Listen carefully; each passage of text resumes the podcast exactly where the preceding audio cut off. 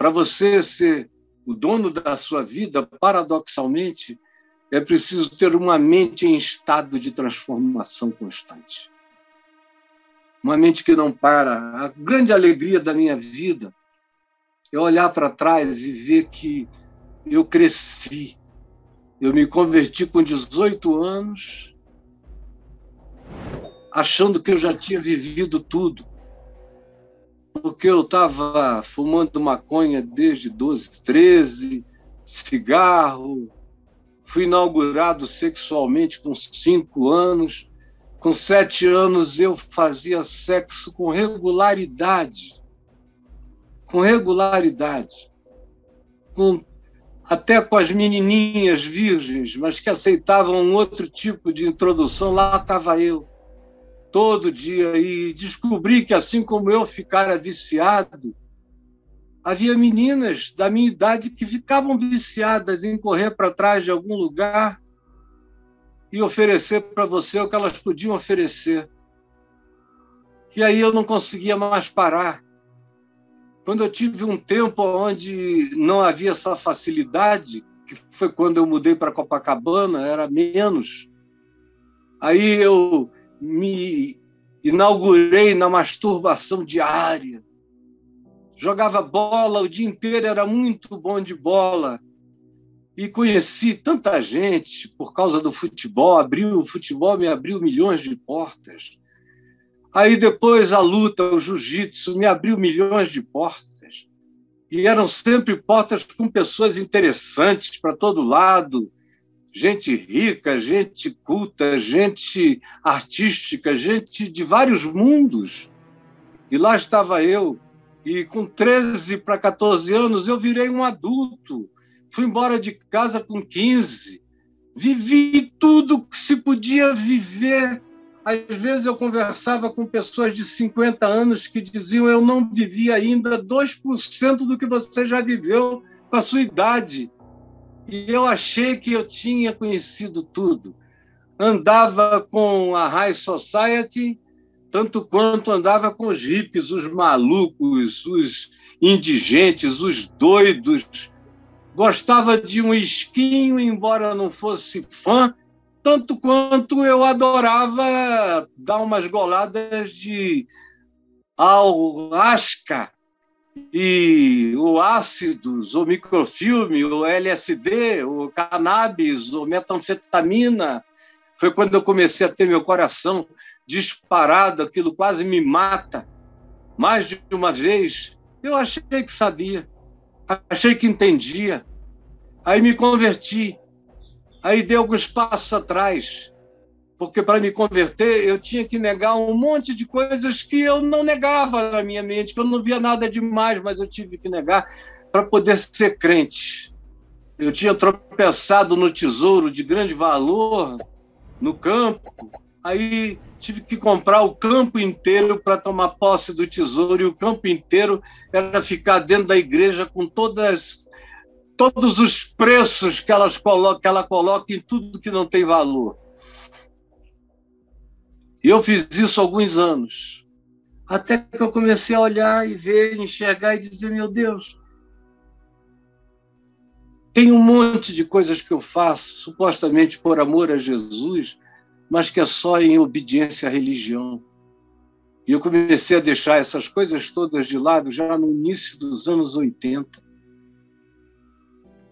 Nos anos 70, eu vivi oito anos uma vida muito aferrada a algumas coisas que de 82, 83 para frente eu fui deixando para trás. Não, isso não é, isso não é. E quanto mais eu fui vivendo, mais eu fui abrindo, como quem abre dentro d'água um canavial que impede você de ver a totalidade do rio, das águas. Eu fui abrindo, fui indo adiante, fui passando, e todo dia eu continuo tirando lá no Amazonas esse, esse capim grande que cresce, se chama canarana. Fui tirando a canarana, que corta muito a gente também, para ir passando, entrando na água até avistar. a lâmina d'água límpida para nadar na água pura do Evangelho do Reino de Deus. E todo dia eu cresço mais.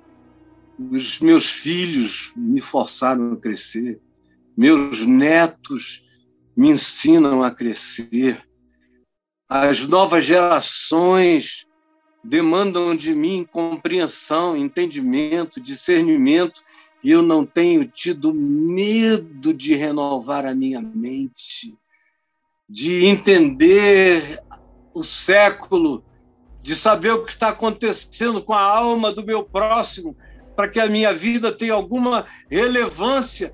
E ela só terá relevância para o mundo se eu for permanentemente um ser em estado metamorfósico. Como disse o Raul Seixas, uma metamorfose ambulante. É assim que é o Evangelho, é uma metamorfose ambulante, é uma mente em estado de transformação todo dia, que nunca se dá por arrependida, nunca se dá por metanoia inteira, está sempre em processo de mudança de observação, de reinstalação no ser, de reconfiguração de algumas ideias, tudo em torno do fundamento do software radical que é o Evangelho de Jesus, em torno do que todas as coisas têm que encontrar a sua transformação, as coisas é que tem que se conformar ao Evangelho e não eu as coisas. Eu tenho que me deixar transformar. Eu não perdoava, tenho que aprender a perdoar. Tem gente que diz: eu tenho esse temperamento horroroso. Problema. Então deixe de ter. Deixe de ter. Não tem desculpa. Deixe de ter. Eu também tinha vontade, às vezes, de quebrar todinho. Quebrei muita gente. Deixei de ter. A gente pode deixar de ter. Não há nada em nós que não possa ser mudado ou transformado. Se a gente colocar a mente, se a gente submeter, o processo mental a essa transformação. Mas tem que haver essa disposição mental de abrir os pacotes e ver o que é e o que não é, o que é evangelho e o que é só regimento humano que aprisiona a vida.